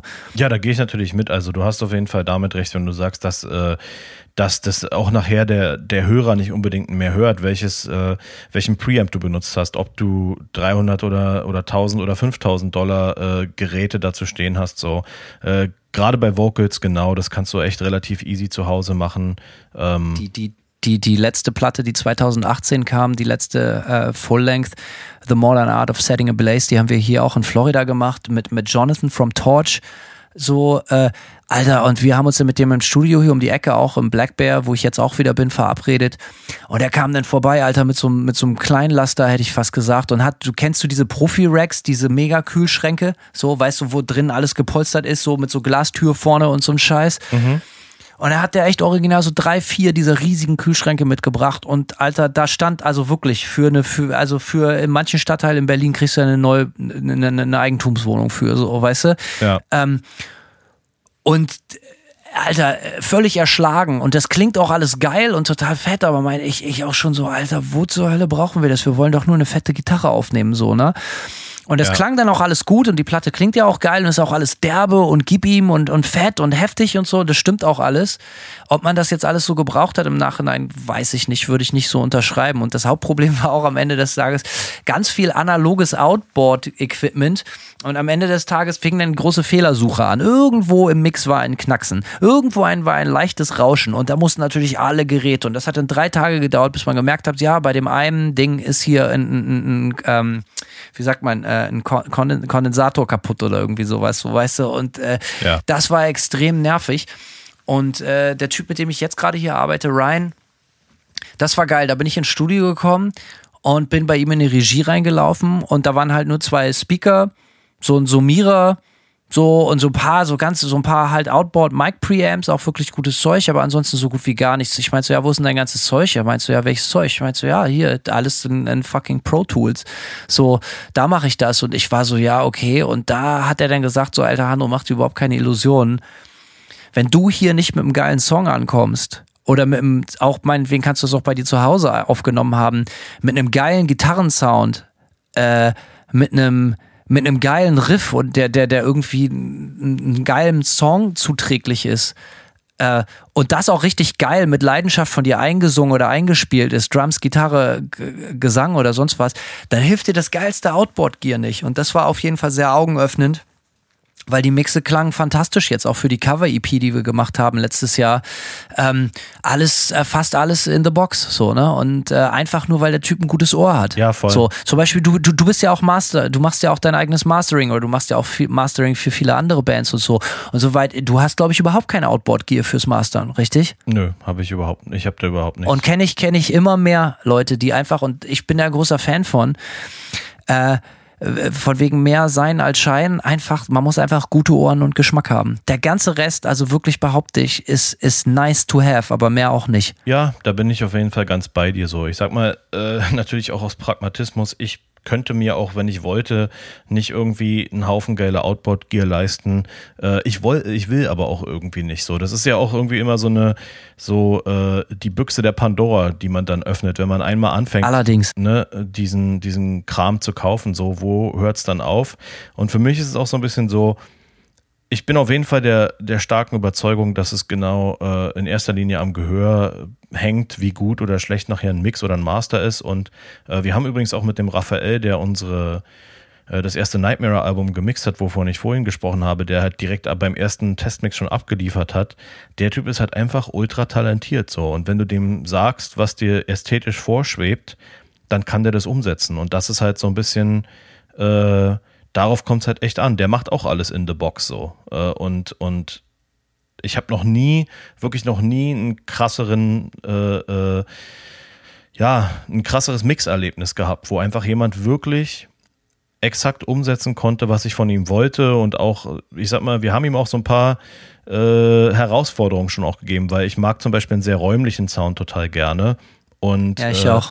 Das beißt sich natürlich aber mit sau vielen Blastbeats so ein bisschen und ich habe ihm halt gesagt, ja, naja, musste gucken, was du draus, ne, ich hätte gern, ich hätte gern, dass alles räumlich klingt so und ähm, ja, ich weiß nicht, wie viel Arbeit ihn das gekostet hat, das eventuell da die Räume durchzuautomatisieren, damit es bei den Blastbeats nicht irgendwie sich überschlägt bis zum geht nicht mehr. Aber das hat er irgendwie auch hinbekommen, dass das alles, alles äh, klingt, als wenn es in, ja, irgendwie in einer Riesenhöhle aufgenommen worden ist oder so, ohne wischiwaschi zu sein. Gerade tatsächlich, wo du das angesprochen hast, die, wie hast du gesagt, die Box of Pandora, wie hast du das genannt? Can of Worms? Die äh, Büchse der Pandora. Richtig, ganz genau. Äh, heute gerade auch tatsächlich mit einem Kumpel drüber gesprochen. Es waren so immer auch, auch äh, besagter Ryan im Studio. Er meinte so, die, die, die schwierigsten Klienten sind eigentlich immer die oder wo, wo die Sessions am schwierigsten und, und die schwierigsten Klienten sind immer die, die ankommen mit so custom-made Paddleboards, wo jedes Kabel irgendwie im Atomkraftwerk geschmiedet wurde und, und, und Leute sich ihr Stromkabel für 200 Dollar gekauft haben, weil das angeblich weniger brummt und alles ist so, weißt du, alles ist so, so völlig extrem over the top. Und, und dann äh, können die Leute nicht richtig zocken oder die Songs sind halt einfach nicht geil oder die spielen nicht gut zusammen oder so. Es ist, es, also ich will da niemandem ans Bein pissen so, aber es ist sehr, sehr auffällig. Das sind die Leute mit dem größten Equipment-Fetisch oft die größten Handlampen sind, so, weil, ähm, und ich weiß gar nicht, woran das liegt, aber also es wäre, glaube ich, zu leicht und zu eindimensional, jetzt einfach zu behaupten, die Leute verstecken sich hinter ihrem Gear. Das glaube ich gar nicht mal, aber ich glaube, es besteht schon ein Zusammenhang von so Leute, die so ein pedantisches Gear-Empfinden haben, dass sie sagen so, ich muss das haben und das müssen Mogami-Kabel sein und ich spiele nur durch diese Monster-Cable. Und, und ich muss auf jeden Fall, die Röhren müssen alle vorher eingebrannt sein, bevor ich die in mein Amp setze. Und hast du nicht gesehen.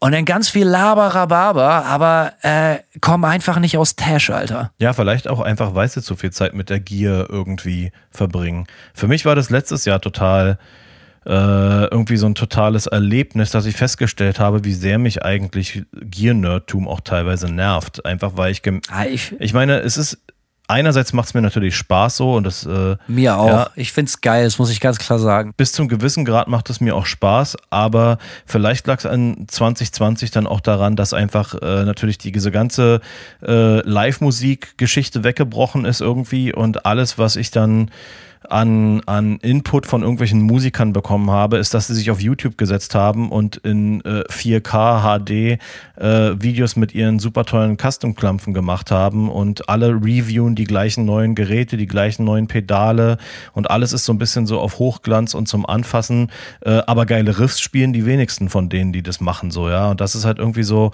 das ging mir dann irgendwann so richtig krass auf den Keks und seitdem ist mein Interesse über Gier zu reden auch so ein bisschen grundsätzlich so ein bisschen zurückgegangen und äh, ja, äh, ich weiß nicht, ich sehe das, ich versuche das, ich versuche das immer ein bisschen pragmatisch zu sehen. So, ich will eigentlich irgendwie gerne, schon gerne auch viel selbst machen und ich probiere auch gerne viel rum, aber ich will auch, dass mein Arbeitsprozess irgendwie, dass mir, dass ich nicht zu viel Gier habe, dass er mir irgendwann im Weg steht. Und das ist ja vielleicht so ein bisschen, was du gerade gesagt hast, dass halt Leute, die vielleicht sich enorm krass auf ihre Gier fokussieren, äh, vielleicht dann nicht mehr so viel Zeit äh, dafür übrig haben, sich vielleicht äh, um geile Riffs zu kümmern. Ich habe keine Ahnung, woran es liegt. Ich bin kein Psychologe, auch wenn ich gerne mal als solcher agiere oder versuche, so einer zu sein, aber äh, ich habe dafür wirklich keine Antwort. Aber es ist mir aufgefallen, es ist meinem Kumpel aufgefallen. Äh, ich kenne, ich, also zum Beispiel hier die, die, Jungs von Hot Water Music, die sind ja hier auch aus der City. Mhm. So Rick Rundowns, so, ne? Es gibt ja von dir auch ein Legendary Rick Rundown im Internet, so, aber das war auch so. Da kamen die Typen vorbei und meinten so, ja, Alter, erzähl mal, was du spielst. Und der Typ war einfach so bierernst, ja, weiß ich nicht, ist mir egal. Ja. So, ähm, keine Ahnung. Und halt so voll Punkrock, so, ne? Das fand ich dann gut. Ich bin gerne Gear-Nerd und ich rede auch extrem gerne über Gear und ich habe auch viel Gear. Ich habe aber natürlich auch geile Riffs wie Sand am Meer, das muss man ganz klar sagen. Ne? Äh, äh, also da kann ich mir auch erlauben, 20 Klampfen zu haben und 10 Amps und 80 Pedals und, und so. Das ist das ist halt natürlich so, ich bin, also ich bin da schon wie in eine andere Folge, die ich äh, sehr empfehlen kann von Gear of the Dark, Jäger und Sammler. Ich bin Jäger und Sammler. Mir macht das immer noch Freude. So. Ähm, aber es ist tatsächlich so, dass ich sehr wohl weiß, dass man auch dass das am Ende des Tages überhaupt keine Rolle spielt, um einen geilen Song aufzunehmen oder eine geil, einen geilen Song zu schreiben. Da kann dir keiner bei helfen, außer Talent.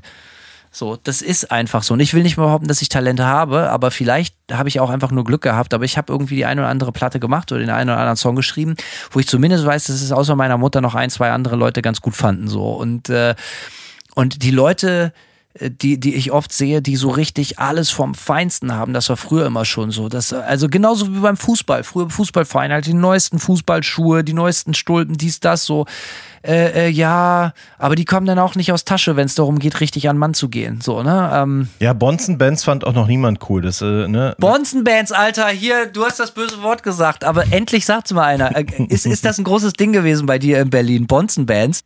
Nicht nur in Berlin, also äh, Bonzenbands, ja. Alter, so geil.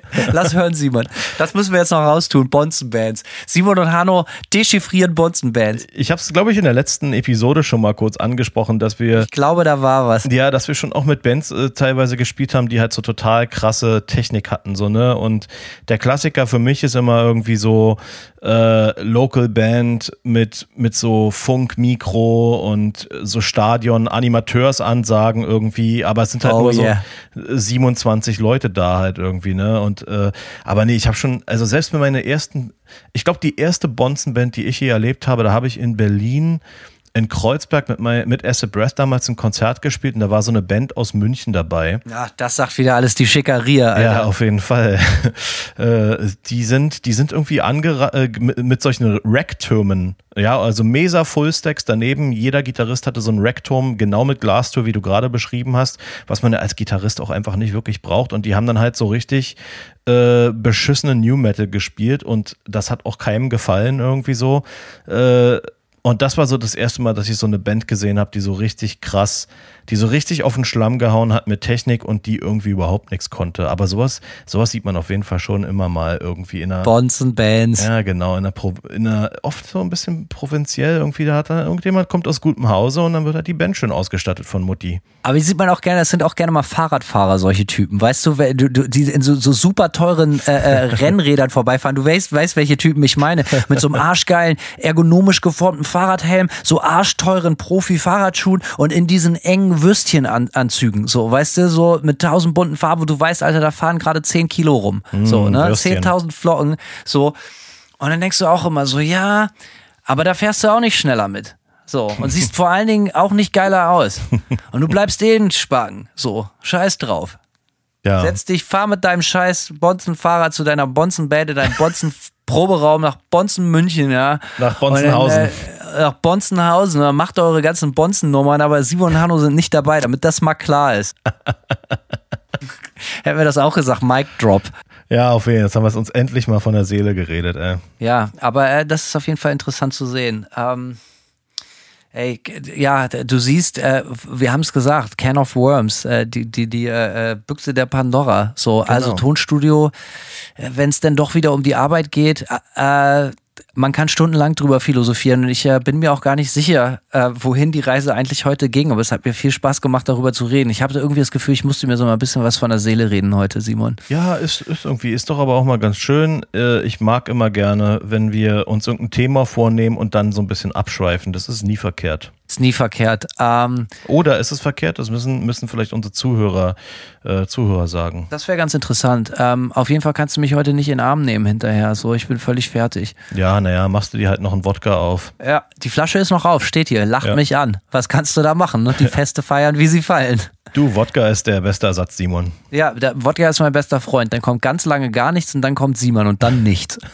Also in diesem Sinne, äh, danke nochmal für das Wodka und Biergeld. Äh, ich hoffe, ihr hattet Spaß. Ähm, sorry für die Nörderei heute. Es äh, ist so, so, uns überkommen. Nächstes Mal sprechen wir wieder über alle Weltsthemen. Ähm, haut doch mal wieder ein paar Themenvorschläge raus. Bedienen wir gerne. Simon, danke für deine Zeit, danke für deine Liebe. Ja, ebenso. Und, äh, Danke für deine Gags, Alter. Ja, heute habe ich richtig. Ein, ein, Schlusswort auch noch so, äh, apropos Gags. Am liebsten sind mir eigentlich die Bands, wo du sagst, Animateur, Stadionrock-Ansagen. Mir sind die Bands am liebsten, wo du dann hinterher beim Umbau, Change, äh, Umbau Changeover auf die Bühne kommst und du siehst, die haben sich die Ansagen auf die Setlist geschrieben. Oh, da habe ich auch noch eine Kamelle, ey. Bevor wir jetzt richtig Schluss Ja, komm, hör raus. Komm, bevor wir den Stecker ziehen. Lass hören. ähm, mir wurde mal zugespielt, ähm, so einen äh, Ausdruck von einer Band, mit der wir mal gespielt haben zusammen.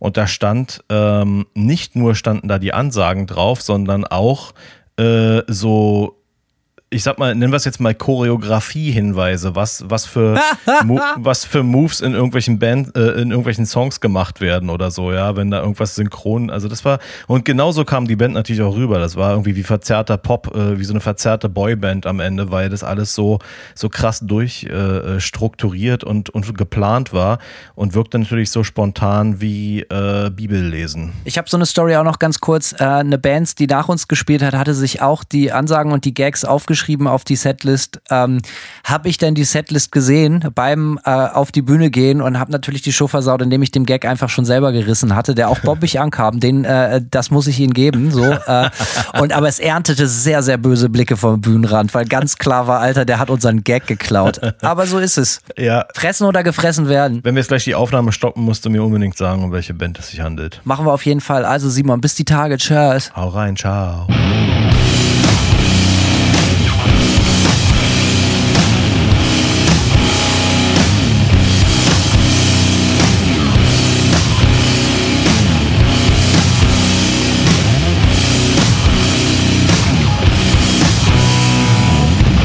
Serve one master.